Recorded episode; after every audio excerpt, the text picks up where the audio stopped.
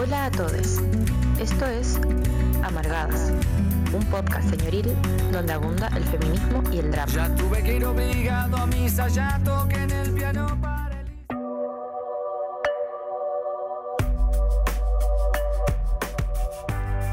Muy buenas noches. ¿Cómo Hola, estás? hola, ¿qué tal? Siempre esperando ahí el pase. No, está bien, está bien. Un día va a ser natural. Algún día, algún día va a ser natural sin mirarnos Lo así como estará, estará ¿Cómo listo. estás este día invernal frío? Bien, mira, sabéis que bastante. Hoy día no hizo tanto frío, siento yo. O tal ¿No? vez en los lares donde yo trabajo, como que había un viento tibio. Fue raro. O sea, es que mira, yo pasé por to- así como pasé por todas las emociones, pasé por todos los climas. Así como en la mañana Hoy día pasé por todo, niña. Sí. Bueno, claro que sí. Te contara. Eh, Todo. Eh, en la mañana estaba congelada, después tuve que salir, caminé y estaba muertísima de calor porque Mm. obviamente me gusta el invierno, pero no, no estoy ni con pasar frío, digamos, ¿cachai? Ajá, lo dijo. Entonces, lo dijo. pero estuve con una camisa manga larga, chaleco y estaba muerta de calor y después, eh, La después tenía frío de nuevo y calor. Bueno, la vida. Yo no entiendo por qué la gente. ¿Por qué La no me vida. detienes en esta Mira, cháchara? la vida. Porque estaba interesada, interesada en la charla sobre el clima, la pequeña charla sobre el clima. Yo no entiendo cómo la gente quiere tener vida en invierno. Me gustaría como morir entre junio, tal vez antes. Sí, junio, junio hasta agosto. Estar Ya. en mi casa, ceroso, ceroso. Yo tengo una pregunta que no tiene nada que ver con el clima, pero con el clima. con el Con el clima. clima. Con el clima. ¿cachai? Pero me encontré un. em, como. ¿Qué te encontraste? lip gloss. Ya, lip Botado. gloss, me encanta. Un brillito, como se le dice acá. Sí, ¿cachai? Y, eh, y me gustó caleta el color. Me lo tenía, pero todavía Herpes. no me animo a usarlo. Herpes, amiga, herpes. ¿Herpes? Herpes. ¿No es Herpes. Eso, fuego seguro. Fuego seguro en tu OSI. En tu bello OSI. Claro. Mm, No sé, mira, se supone que el herpes no debería vivir ahí, pero qué sé yo, no, yo no lo usaría. No sé, y yo estoy acostumbrada a hacer eso. Ay, yo. Encontrar en la calle Sí, Tal vez a lo, li- ay, le- lo limpio un poco y, y Un- se usa. ¿cachai? dos cupitos, Ahora, dos cupitos y se usa. ahora tengo más resquemores, ¿cachai? Como que ahora soy, soy más mayor. Si hubiera edad tengo más miedos. Sí. Básicamente vuelves a ser esa señora que tiene miedo de los portonazos y no tiene portón. claro. No, no. Pero no sé qué la gente opina. Yo sé que es una pregunta súper nada que ver, pero igual quiero Ojalá. saber. Como, No te juzgo. Yo, no me, yo no me maquillo, de hecho. pues, y, y lo guardé por de, de, de- de que hoy lo, no se vaya a perder. No se vaya a perder esto acá que se cuesta plata, sacar a la vida. oye. No se vaya. Y era medio, igual. Como que no era. Mira, lo- yo lo pensaría, lo pensaría. Y era un mate bien bonito. Y yo dije, a, a lo Mira, mejor. Y yo nunca hago eso, yo soy lo menos cachurera que hago. De, por el contrario, yo voto cosas. Voto, voto, Voto. me deshago, Igual es como liberador eso, ¿no? Botar Sí. Sí, tengo, po- tengo poca eh, inclinación a retener. ¿cachai? Yo Ujú. suelto, chao, chao, que se vaya. A los se vaya. 50, ¿cachai? Pero te ha pasado que regaláis cosas y después las como que las extrañáis o las necesitáis y me ha pasado. La wea mal. No, a mí no me pasa eso. Ah, No te- tengo cosas para regalar tampoco, Está la wea. porque podríamos partir de ahí. Mira, para regalar no hay acá. No, no. Solo se vota cuando está hecho Pero mierda. recibo. pero recibo. No te tengo, pero soy buena para recibir. ¿cachai? Pero Como, para recibir. Oye, de esto no se va a tratar No, programa, Mira, eh, está divertido. Está divertido, pero no se va a tratar de esto. No, Porque, porque no nos llamaríamos No, porque una, siento que es una, re- una mm, conversación demasiado de señoras. Como lo siguiente es como no, y las enfermedades. Como no, si a mí me duele el codo, así como no, a mí me duele la cadera. Claro. Y no, no vamos a hacer eso. Todavía somos No. personas, si bien señoras, pero joviales. Oye, Oye. y decir también que estamos con este programa vamos a inaugurar la serie de programas correspondientes a, a agosto que tiene que ver con las relaciones. Rela- Vínculos. relationships. Vínculos. Amores. Vínculos. Amigues. Exactamente. Sí. Queremos. Afectaciones Afe- me gusta, me gusta afectaciones, como igual. tus afectos, muy Pero hermosos. a mí lo, lo único que no me gusta de esa palabra es que uno no puede decir estoy afectada. Porque es como decir estar acontecida. me acontecí tanto por esta persona. mm, Pero no, estoy no, enamorada y pero voy a decir estoy afectada. estoy afectada.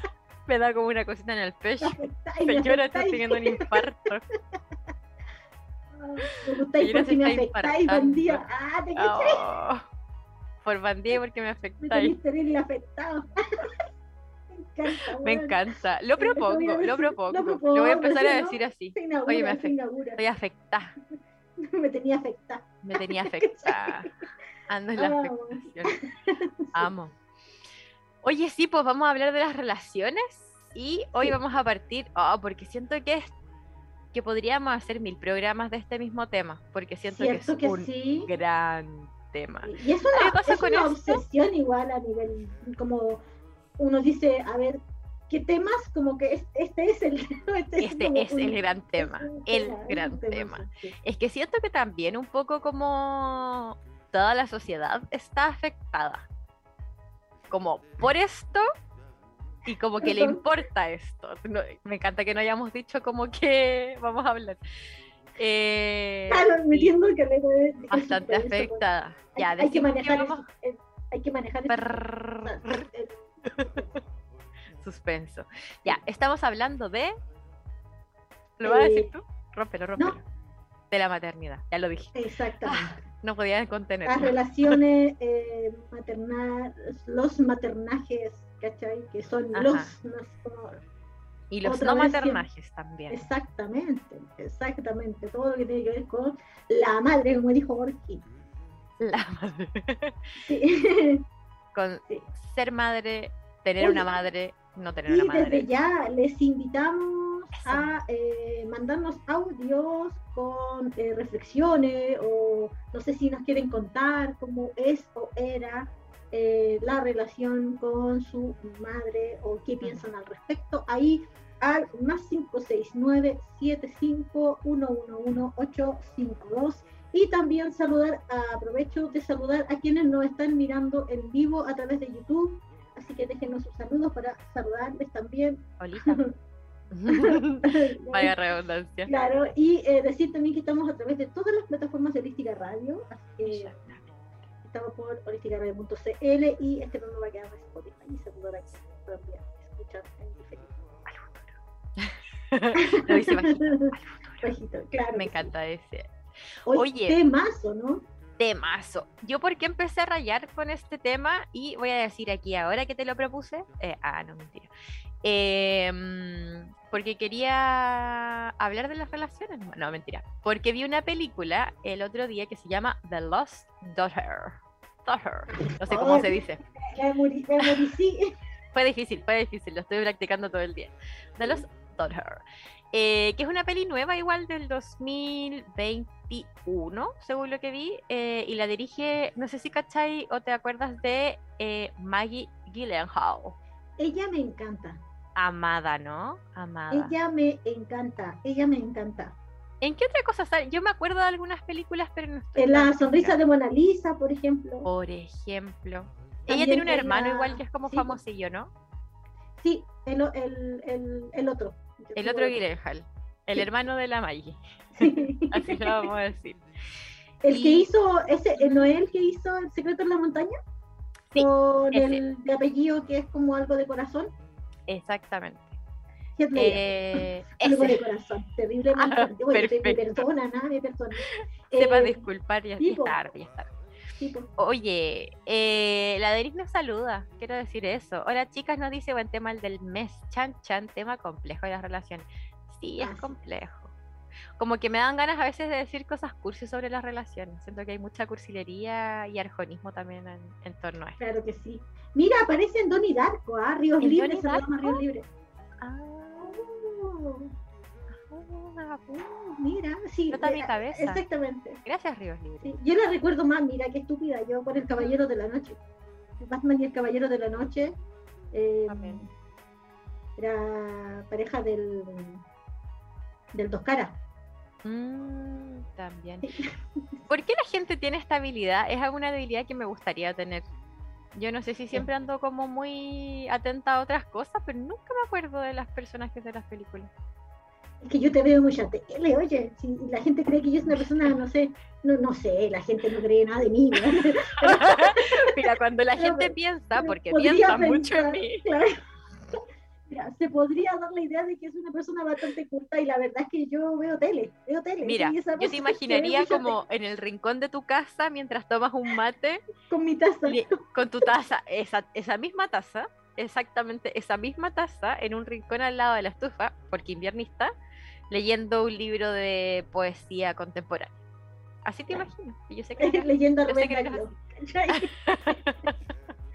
Arjonismo, sí, es un gran concepto el arjonismo, nos dice Denise el arjonismo. mi actividad intelectual de, de, la mañana es ver reels, weón. Qué secador de la mente eso, ¿o no? La cagó, la cagó. Yo siento que es como que me... En nuestra capacidad de retención, en nuestra capacidad también de entretención, porque ya a ti, tú, eh, me ha pasado que he estado mirando a Reels y los encuentro lo encuentro largo, así como lento. bueno. Si lo ves es una droga, es, una droga, como que es juguito de tu cerebro. Yo no puedo dejar. Bueno, esta película eh, de Lost Daughter. Ah, Daughter, me encanta, sí, sí, sí. Eh, está en Netflix por si la quieren ver. Sí. Es un peliculón. ¿De qué va, de qué va Fran? ¿Y por qué te interesó esta, eh, Me interesó porque hablaba de las maternidades y yo siempre también estoy un poco obsesionada con las maternidades, de las sí maternidades y las no maternidades.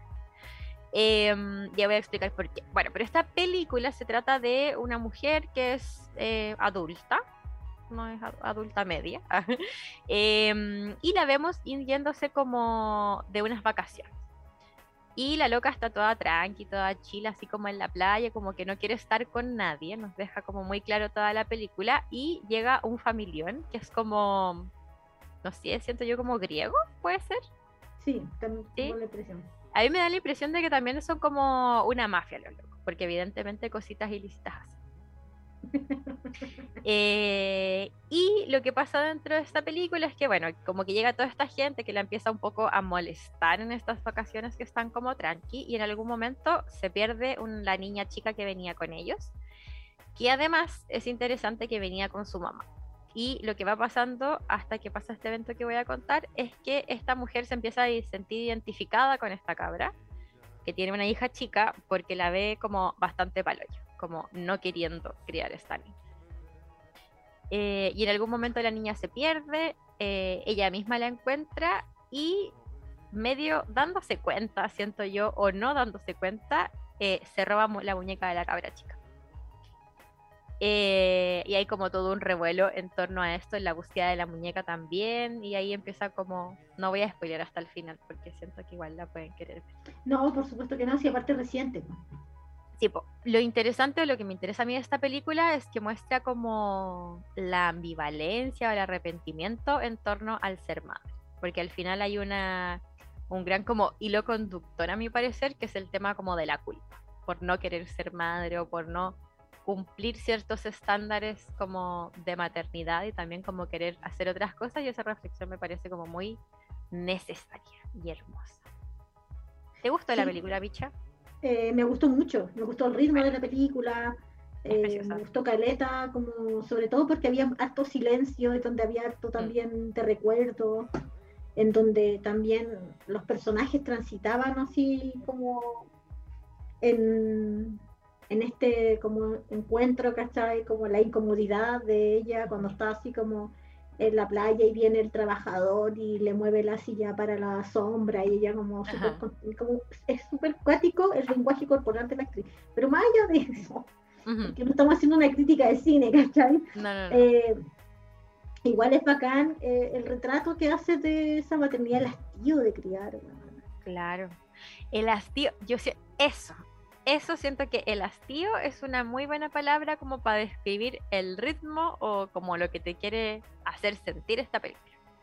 Como que yo de verdad en algún momento fue como, y de hecho lo pensé después de verles como, bueno, todas las personas como siendo madres, queriendo ser madres o no, deberían verla. Como bueno, yo que no soy madre, como que siento que igual es un retrato, por lo que he visto así como en las personas que tengo cerca que han sido madres, como ese momento de hastío y de como de querer hacer cualquier otra cosa menos estar ahí un poco. Claro, hay una escena también súper decidora, como de que ella estaba como eh, echar la alfombra en un recuerdo cuando era más joven y sus hijas eran más pequeñas. Eh, y decía, déjame descansar un poco, cerrar un poco los ojos, como un cansancio brígido. Claro. Y eh, la niña con la demanda de atención, de, de, querer, de estar con ella, le había dicho, esto era una cita entre ellas dos, y estaba la otra hija más guagua y, se pone a llorar y le dice, bueno, ¿qué quieres que haga? O sea, está llorando. Y, todo es, ese diálogo, ¿cachai? Eh, refleja así como la atención que tenéis que tener eh, eh, o la sobrecarga que hay sobre una persona, ¿cachai? Para tener que brindarle atención, contención, a amor, ¿cachai? A otra y estando fuertemente cansada, ¿cachai? como mm, se me hace mucho o lo retrata mucho como siento algo que es un trabajo, pero además, más allá de eso, como es como poner energía como, que es algo obvio lo que voy a decir, pero lo retrata de una forma muy hermosa, que es como energía emocional, sí. que tenéis que darle un trabajo y a veces podéis no querer. Me, impactó mucho la escena donde una de las niñas, que creo que es la más grande, eh, se corta como un dedito y la niña dice como, bueno, me corté, necesito un besito en mi dedo. Y la loca está tan, tan chata como... Porque lo más fácil ahí hubiera sido como darle un beso y que la niña se quede tranquila. Pero se muestra la loca como tan chata de todas sus tareas, tan hastiada y como con tantas ganas de salir de ahí, como que en realidad no puede. Como que no... Hay una dimensión de ser madre que es como similar como a una asimilación, ¿cachai?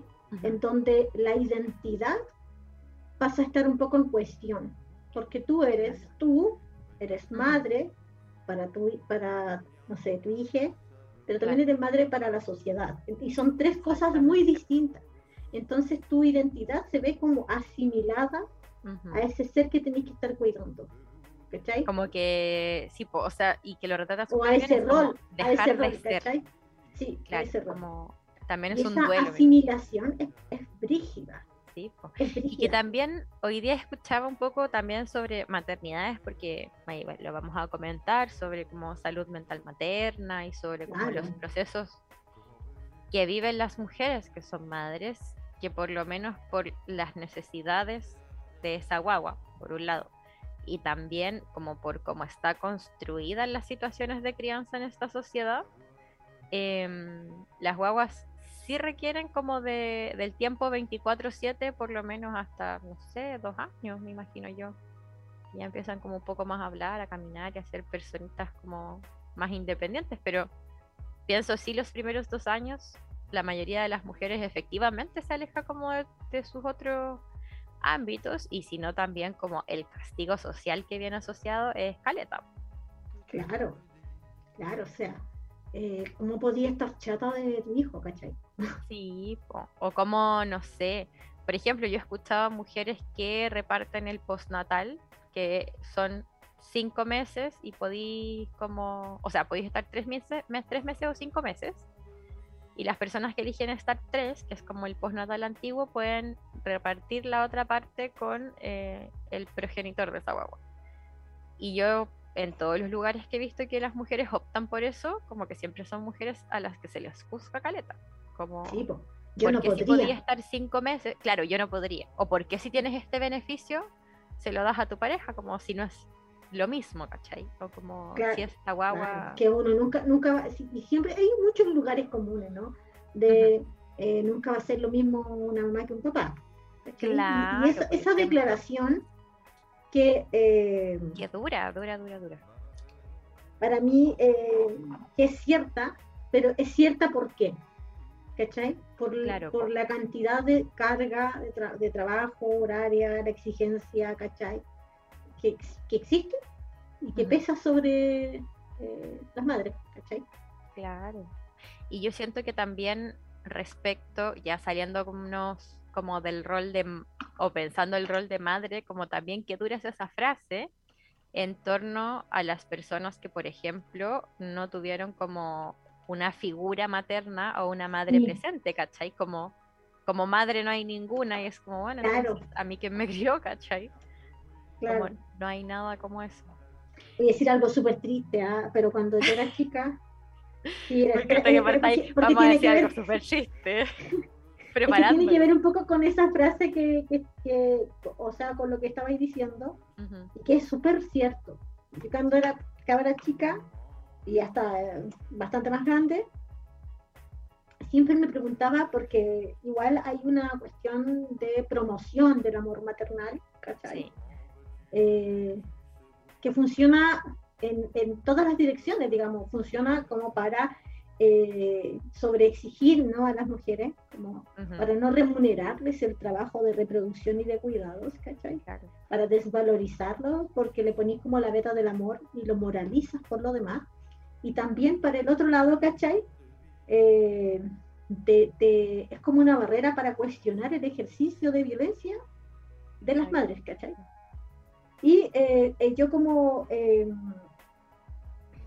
crecí ausente de ese vínculo, hasta cierto punto, siempre me preguntaba que cómo, porque era como una cosa así como el amor maternal, ¿cachai? Como que era una cuestión eh, y promoción, y hay más que es una forma, ¿cachai? Que está difundida a través, no sé, como eh, una, como una construcción cultural, ¿cachai? Que está a través de, películas, ¿cachai? Canciones.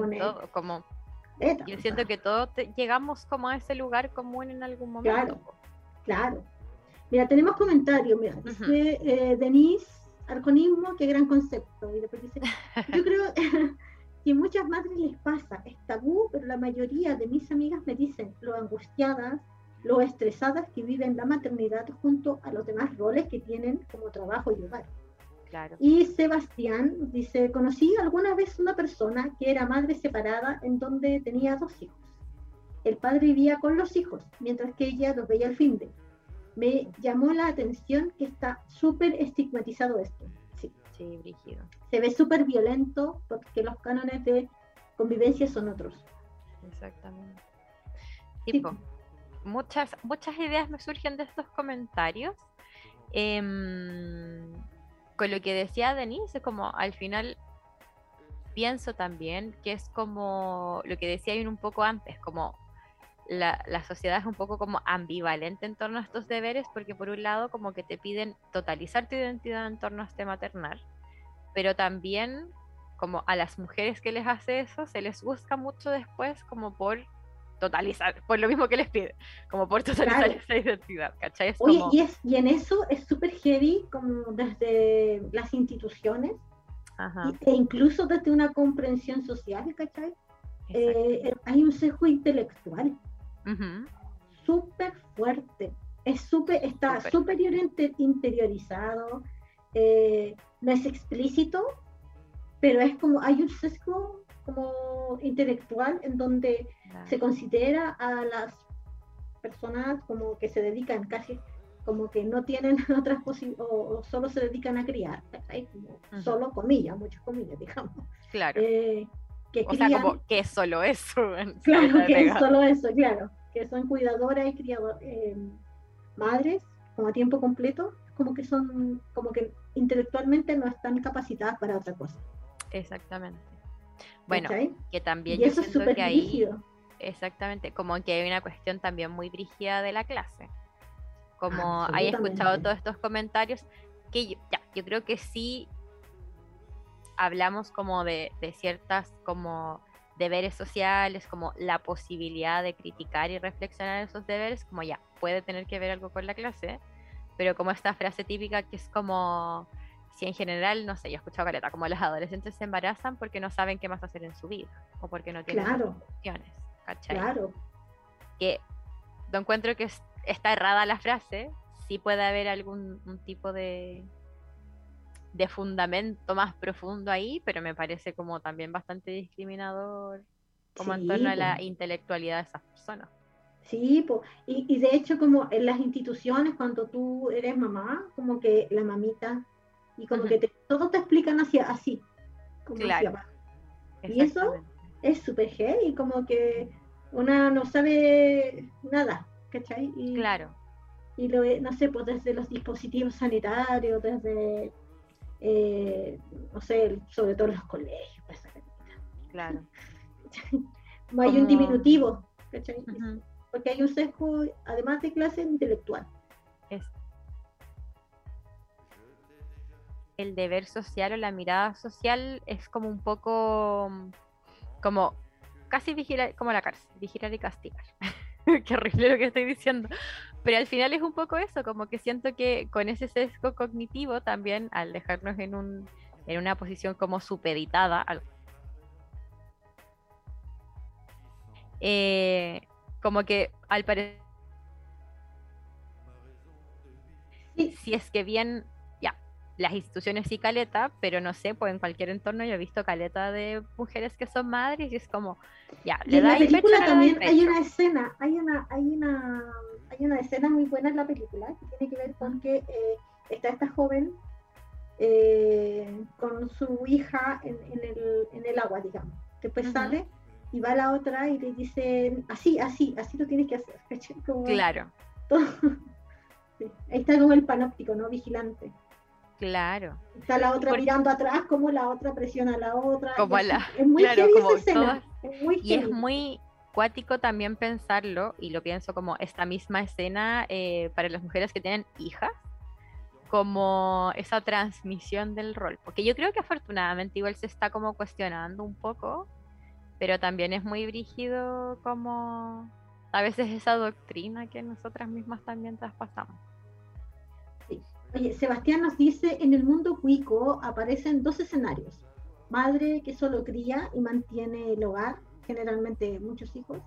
Y el otro escenario es que ambos padres traen gente externa a la casa a criar, exactamente. Bueno, que ese otro gran tema, como la tercerización del cuidado. Sí, tenemos un programa al respecto. ¿ah? Son los capítulos de marzo. ¿Mayo? Mayo, mayo mes de los cuidados. ¿O mayo mes del trabajo? Sí, me parece. Abril. Que sí.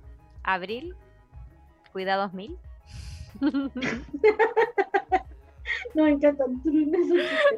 Hoy estamos, pero nivel de chiste. Hace una acepción. Mayo del trabajo, ¿viste? Nos dice aquí. Ah, ya, toda la razón. Mantener el hogar se refiere a que hacen toda la vida en la casa, mientras el padre mantiene económicamente el hogar. Sí, ah, se entiende perfectamente.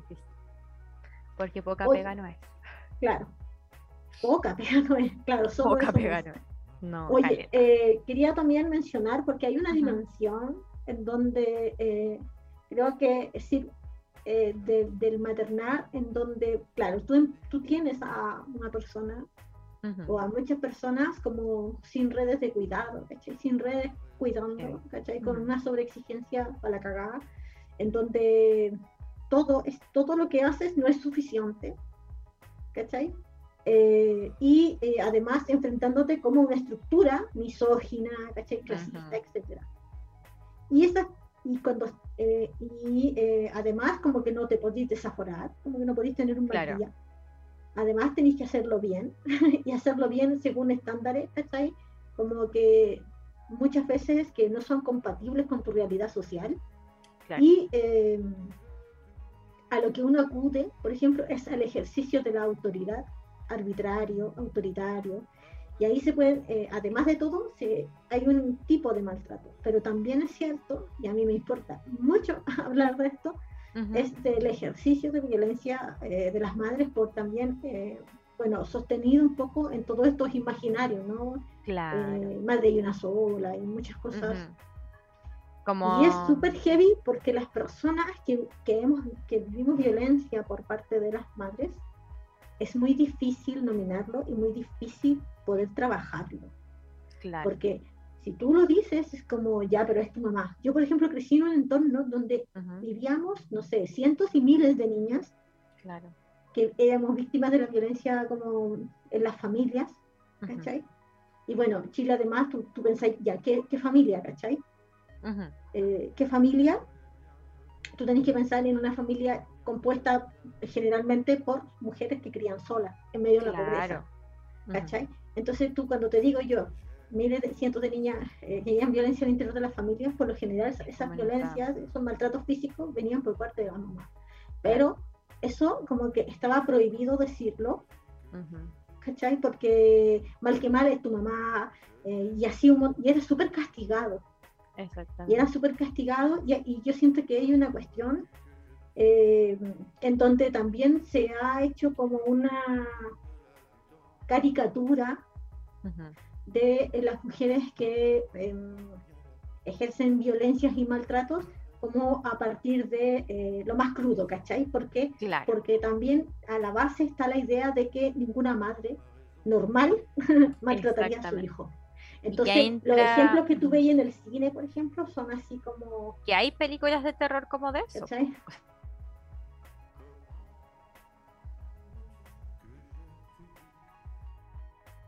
Un día así, con todo esto encima, ¿cachai? Claro. Eh, charcheteando tu hijo. Eso no.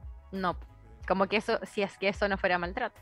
Claro, ¿me entiendes? Como si eso, claro, como que estuviese tranqui, estuviese bien.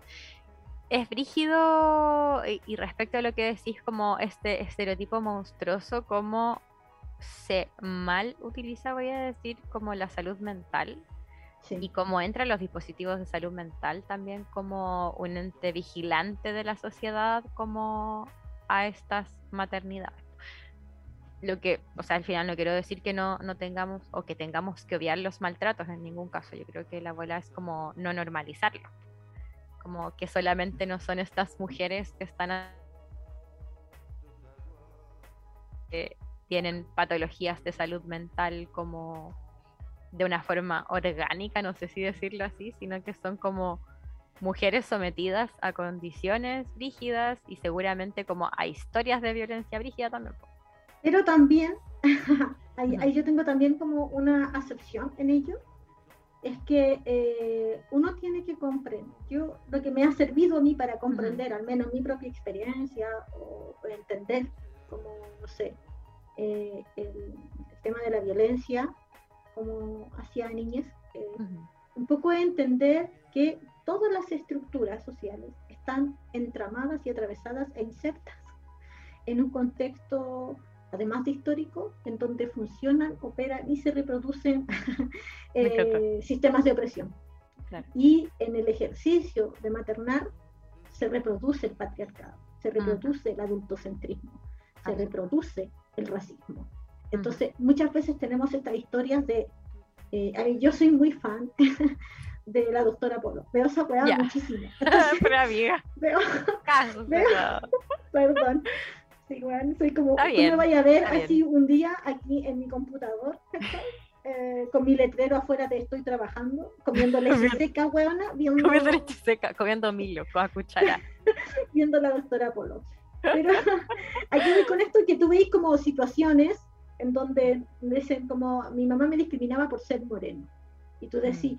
esta mujer está enferma, ¿cachai? La doctora Polo, caso cerrado. ¿Cachai? Pero y el, y, el racismo se reproduce en nuestras relaciones. Nosotros tenemos que hacer un ejercicio muy consciente, ¿cachai? Para erradicarlo, ¿cachai? Pero entonces para mí ahí yo empiezo como, además de explicarme de forma como la historia particular de, un individuo, una individua, ¿cachai? También entender que eso sí, nosotros no nos podemos desprender de esa estructura. Claro. ¿Cachai? Y ahí me, sirve mucho más para no mirar, por ejemplo, esta caricatura monstruosa. Exactamente.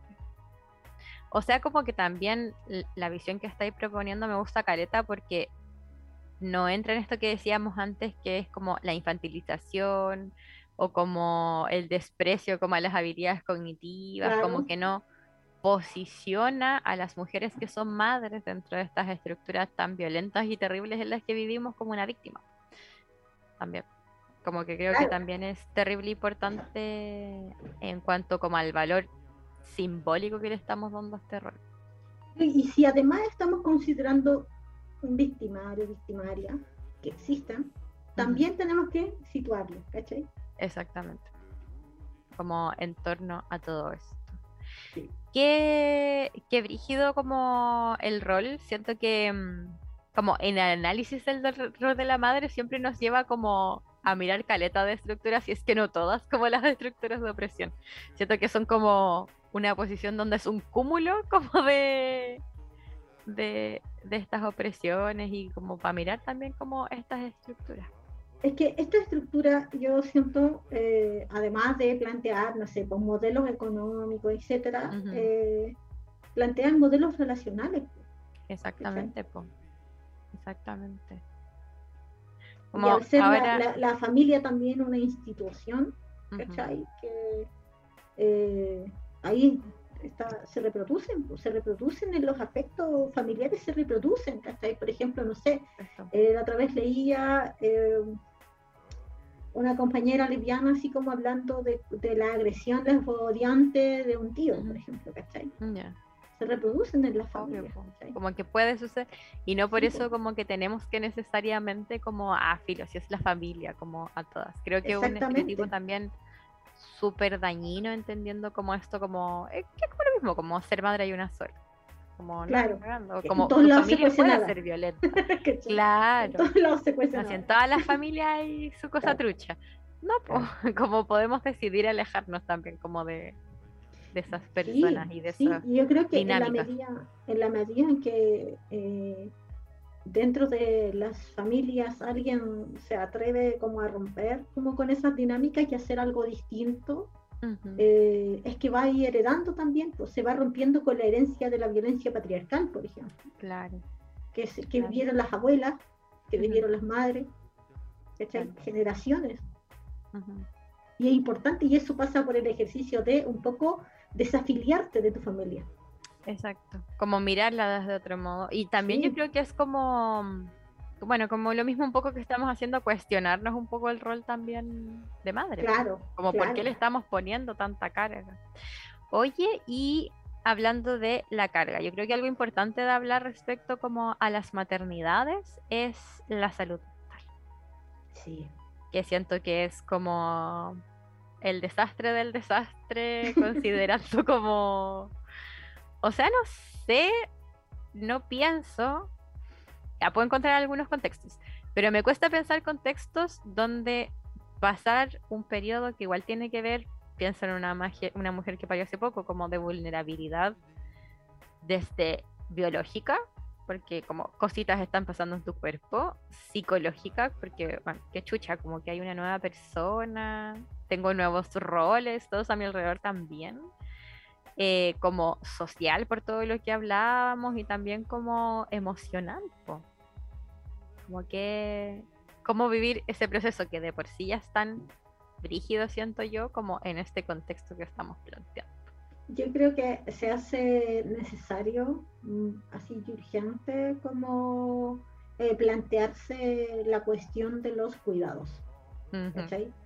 Porque toda vez que nosotros sostenemos que eh, lo único que necesita un hijo, por ejemplo, es amor. ¿cachai?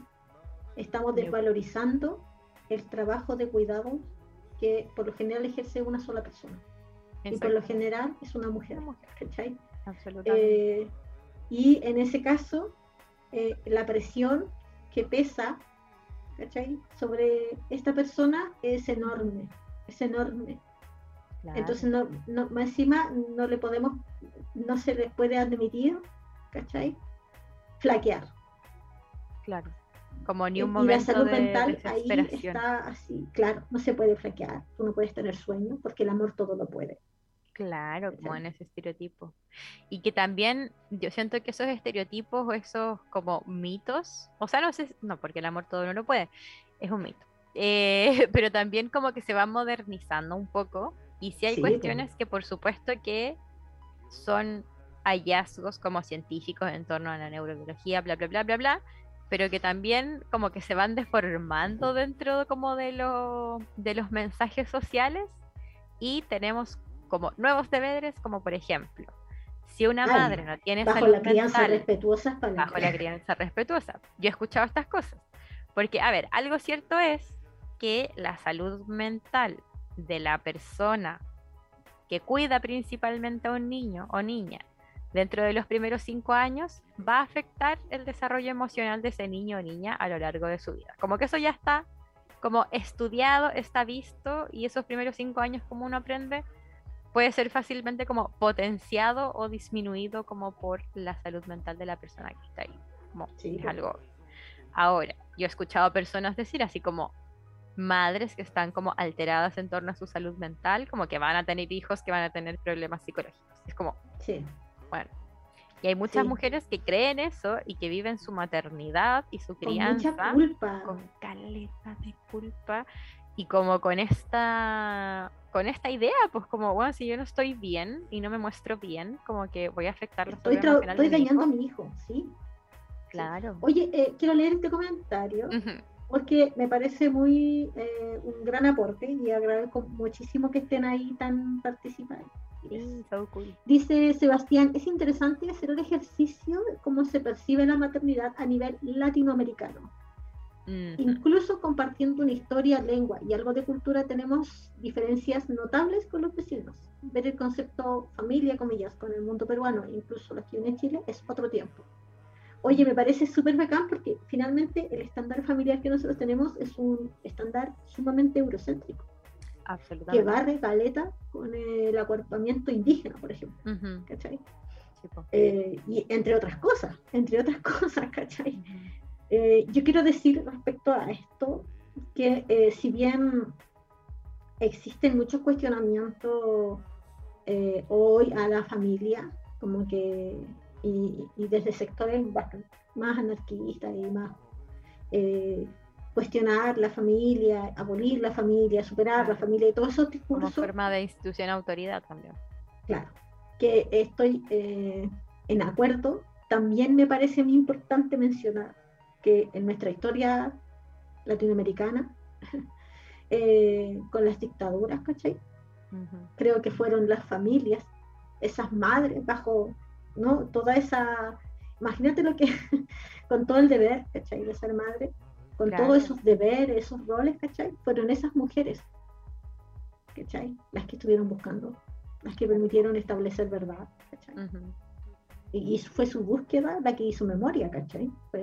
entonces, yo igual, si bien soy como eh, muy crítica de la familia, también me importa como entender cómo eh, los pueblos latinoamericanos se han acuerpado y, y hace ese, esa filiación, digamos, eh, permite, ha permitido establecer verdad porque fueron las familias las que estuvieron buscando, ¿cachai?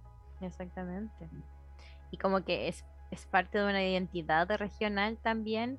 Yo creo que como que está bueno cuestionar porque efectivamente sí puede haber, como decíamos al principio, como violencias dentro de eso. Yo creo que es un poco valorar esta conformación de familia como latinoamericana en, cuanto es como un tejido social. Sí. Como parte de un tejido social y no como una institución. Como que, Así, que también lo es, por lo menos. que puede ser ambas cosas. Puede ser ambas cosas. Las cosas no no siempre son solo una no, cosa. Es que no, no son solo una cosa, ¿cachai? Eso Nada, es solo una cosa. Sí. Brígido. Oye, em, estaba pensando, bueno, tenemos mujeres a las que deciden, o en Chile no tanto deciden, y en el mundo también, como que también hay, más allá de las leyes restrictivas eh, respecto al aborto, yo creo que también hay deberes sociales que median como las decisiones de las personas.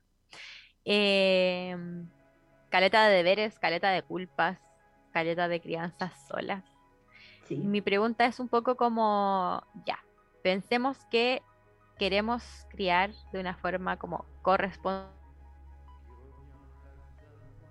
que pare, no sea como la que hace 100% de las tareas en esa crianza cómo hacerlo como en este sistema productivo. Como que eso pensaba así como una solución el otro día cuando estaba haciendo la pauta. Como bueno, ya, sí, la corresponsabilidad o involucrar a más personas en las crianzas es una solución, pero bueno, estamos en el sistema de la muerte. Sí, yo creo que le hacemos. Ah, yo creo que una cosa no quita la otra. Ah, las cosas son más de una cosa.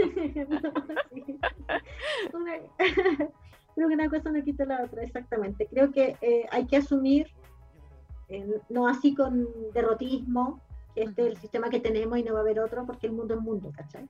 Porque la eh, falta de esperanza. claro, en tanto intentamos, ¿no? De las maneras que podamos, ¿cachai? Como construir nuevos mundos, nuevos modos, nuevas formas, ¿cachai? también asumir que ese sistema sí opera y tenerlo muy en consideración porque muchas veces somos muy buenos para mirar hacia afuera y no ver como la reproducción de violencia en dónde están. Así todo eso entramados como con esos sistemas de presión operando en uno, ¿cachai? Eh, no, no, lo vemos, ¿cachai? Y eso es importante siempre hacer ese ejercicio introspectivo, ¿cachai? Eh, en tanto también eh, construir como corresponsabilidad con otros, Y eso implica, por ejemplo, pasa mucho, es que una, por ejemplo, una compa es mamá y la, el círculo de amigas desaparece, porque ya no es funcional a la dinámica de, ese círculo de amigas. el otro día y eso es abandonar, eso es abandonar, eso es abandonar la responsabilidad de los cuidados, ¿cachai? Claro. Eso es una falta de responsabilidad em, emocional o afectiva con esa persona para nada. Con esa amiga. Y también como que es replicar como lo mismo que estamos hablando. Pues, claro, privatizar los cuidados. Exactamente. Pues. Como acacharle a una persona como esa responsabilidad sin siquiera como querer hacerse y, y, además como esa comprensión de que tú ya no eres amiga, eres madre. Claro, claro, como haciendo caso a lo que dice la sociedad respecto a eso. Yo creo que una parte es como eso, el sistema existe, pese a nosotros, ¿cachai? Como va a seguir. Eh, Espero que no siga existiendo, pero lo más probable es que siga existiendo. Claro, ¿cachai? Eh, y eh, construir de ahí, ¿cachai? De ahí para adelante. como entendiéndonos también dentro de eso. Claro, es posible, es posible vivir una maternidad un poco más amena. Claro. ¿Cachai? Es, es posible como por lo menos en un mínimo como bienestar también. Claro. Qué brígido. Oye, amiga, ya, oh, nos quedan los últimos minutos, no me había dado cuenta de esto. Tampoco. Muy poquito. Me gustaría hablar de las no maternidades, porque también creo que es algo que trata esta película un poco. O las, yo diría como las paramaternidades, como esas maternidades con mascotas, ¿cachai? Me encanta. Sí, como maternidades que no son de humanes como cuidados que están orientados a, no hijas. Em, ¿Qué pensáis? ¿Qué pensáis? como ah. que no, fue raro. Eh, creo que el no maternar es una decisión política. No maternar humanos. que es una decisión política muy poderosa. Ahora también. Desde aquí también he visto como Sí, he visto reproducciones, discursos así que son súper heavy. Violentos. ¿Cachai? Violentos, ¿cachai? Misóginos, derechamente misóginos, ¿cachai? Donde eh, humano plaga y todas esas cuestiones van, van, van siendo como... No. Si tú los, como que les pasáis el colador y queda wow, wow, wow, Alto fascismo.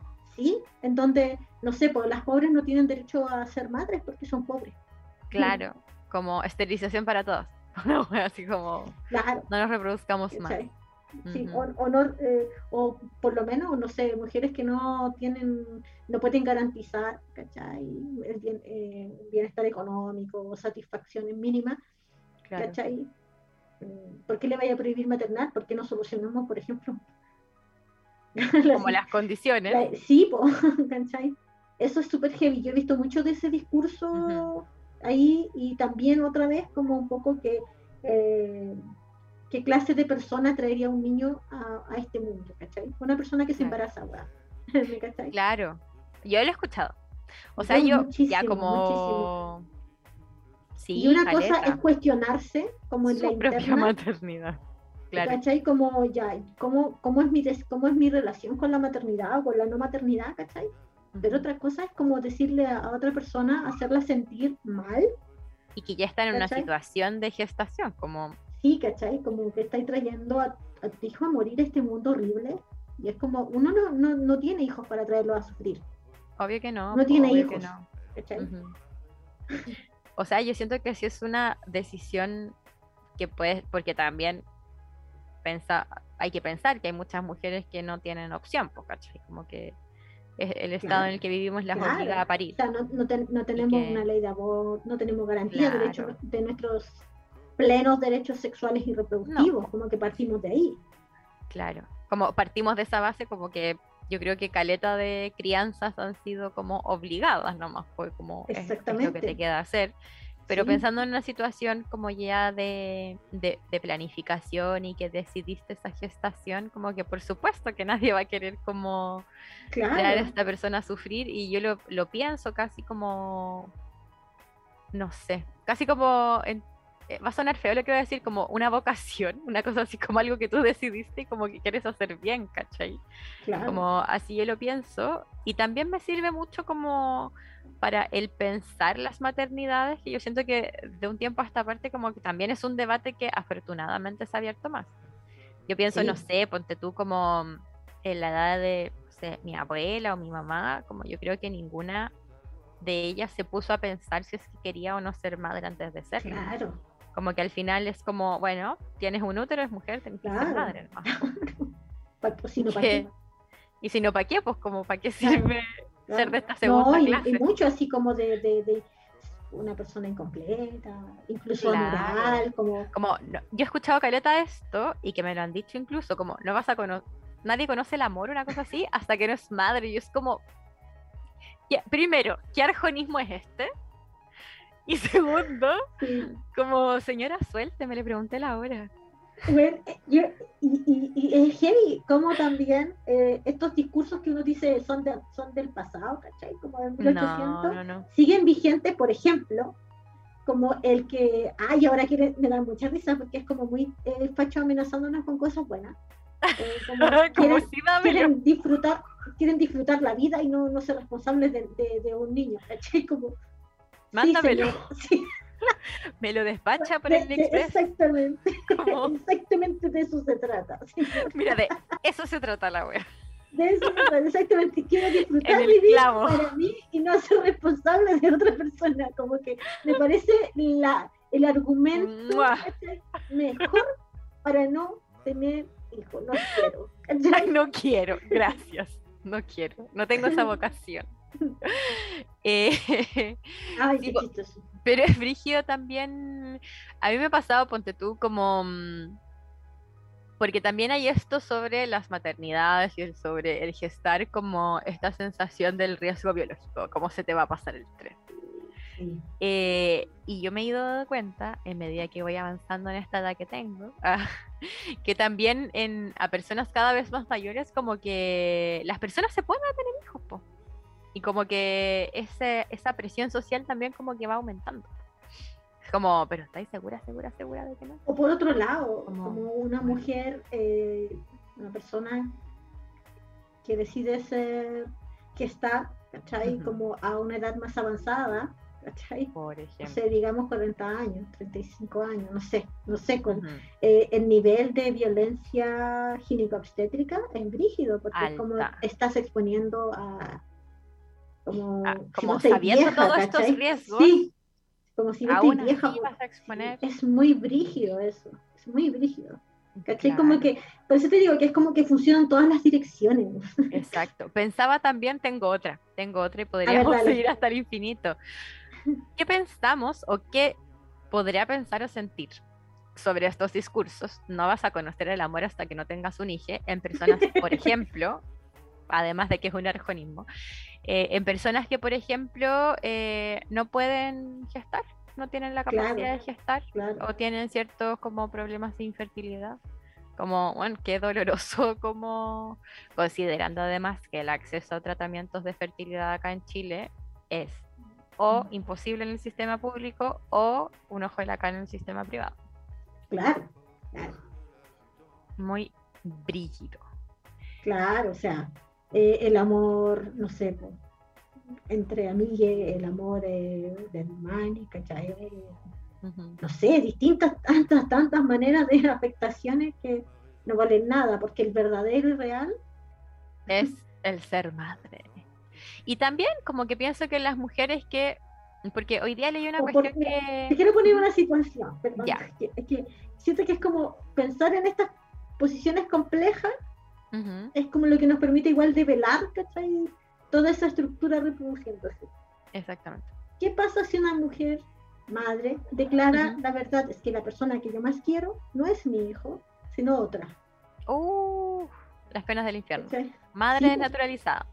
Sí, o como se muestra, ahí, ¿spoileamos la película o no? No, no les puedo Ya, bueno. Pero voy a decir esto, que en la película se muestra al final un poco el porqué de la culpa, ¿sí? Y tiene que ver con estos estereotipos que está hablando la Monty. Ah, lo quiero decir. Pero sí, pues muy brígido, como al final, porque esta identidad de madre, como está disponible para ti, y más que disponible, hay una sociedad que lo exige. Eh, pero uno puede como querer escindirse de ese rol nomás. Sí, pues. Como no cursarlo. Lo problemático es mediante el ejercicio de la violencia, como no garantizar, por ejemplo, mínimos cuidados. Como, dejar a cualquier... Eso es distinto. Exacto. Eso es distinto. Pero se, yo creo que se pueden encontrar maneras, ahora no se me ocurren maneras que sean como socialmente aceptadas, como claro. una madre efectivamente puede hacer eso. Y a mí me pasó que durante mucho tiempo, eh, con... y yo eh, tratando de tener una maternidad disidente, qué sé yo. Eh, también hablábamos sobre la demanda de amor entre mi hijo y yo. Por ejemplo, el deber de mi hijo de amarme a mí por sobre todas las cosas, porque amar a la madre es, o sea, ¿qué persona no quiere a su madre? ¿Quién no ama la, mamita? Claro, como con la mamita no. Claro, ¿cachai? Y por otro lado, ¿cachai? Yo tampoco, como podía eh, decir de ninguna manera, o sea, la persona, eh, claro, amo a mi hijo, por supuesto, y quiero protegerle y quiero brindarle cuidado y quiero lo mejor para su vida y deseo toda su felicidad y en lo que a mí me toque siempre voy a trabajar por ello, ¿cachai? Pero de ninguna manera como que está permitido como decir, eh, amo más a otra persona, ¿cachai? Como que me, satisface, me hace más feliz otra persona, ¿cachai? Y eso es súper heavy. Y, lo, y, conversarlo, por ejemplo, pedir que mi hijo me dijera, y él con mucha culpa además, como que yo no era la persona que él más amaba, sino que era su papá u otro, eh, y yo asumir, y yo decirle, eh, todos somos como libres de querer. Y, el hecho de que tú me quieras menos, ¿cachai? No significa que no me quieras, ¿cachai? Y además que queremos a las personas en cuanto a, se relacionan con uno, ¿cachai? Oh, y, está y como por supuesto que de formas diferentes. Sí, pues, tus sentimientos son válidos, ¿cachai? Y también eso nos permitió muchísimo, muchísimo. Siento que tan, fue tan, comillas, revolucionario, no sé si comillas, pero fue tan revolucionario en su momento que forjó muy bacán nuestra relación porque eh, también le dije, ¿cachai? Como yo le, yo le caía mal a mi hijo. Claro. Y está bien. Y yo creo que... Porque una cosa es como la asimilación de la persona que materna, pero otra cosa también es la asimilación de identidad de los hijos. Exactamente. Porque o sea, yo creo que todos tenemos como deberes en torno a eso eh, y que como qué bacán el ejercicio que pudiste hacer con tu hijo y como qué bacán sería que si todos y todas la pudiéramos hacer. Como el, mientras decía eso, yo siento que, no sé, por ejemplo, la relación con mi madre, como yo a mi mamá la quiero caleta, pero no le podría decir que es la persona que más me importa, que más quiero en el mundo. Perdón, mamá. Eh, pero, pero, claro, y yo creo que ella para conmigo, no sé si sea tampoco la persona en la que tiene más atención. Y es como, está bien, ¿cachai? Está y, bien. Y además es complejo, por ejemplo, eh, ¿qué pasa? Porque esa, esa, esa imposición de amor, ¿cachai? Esa deuda de amor de parte de los hijos con la madre cuando viven violencia, por ejemplo. ¿Cómo dominarla? ¿Cómo reconocer esa violencia si lo único que tú recibes de tu madre es amor? Claro. Pero en la realidad recibes violencia. como ahí la... Claro. Como... que vaya a esperar también el resto de la vida. Es súper fracturante. Como con ese... Exactamente. Mm. Exactamente. Durísima la relación con la madre. Durísima. Oye, Siento que estamos en la superficie de esta piscina de la maternidad, pero no sé si me quiero seguir sumergiendo. Ah. es una obsesión que tengo con el temita. Una obsesión con las madres. Es que las relaciones son bacanas de, de como ponerlas en cuestión, siento yo, porque es un ejercicio que es terrible, revolucionario, como decía, pero también liberador. Como, bueno, Exactamente. Filo, nos queremos más allá de, los roles en los que tengamos. Yo, por ejemplo, en algún momento eso sí le dije a mi mamá y a mi papá y fue terrible. Lo recomiendo, 10 de 10. Como yo te quiero porque eres una gran persona, no porque seas mi, mi papá. Claro, yo te quiero, yo te quiero en la metida de la historia. Ay. Obvio. Te quiero en la, lo- me lo voy a tatuar aquí, ¿cachai? En el bracito. Te quiero en la medida de la historia. En la, en la- en la medida de la historia que tenemos juntos, ¿cachai? Como Obvio, medida- po. cómo se construye esa historia, ¿cachai? Y eso Claro. bien, eso es lo, eso es lo saludable. Es lo saludable. Y con todas las relaciones también. Así es. Oye, eh, uf, qué duro, me dio el pechito. Ah, Me afecté. Ah, me afecté. Es que habláis tan bonito, amiga, me sí. afecté.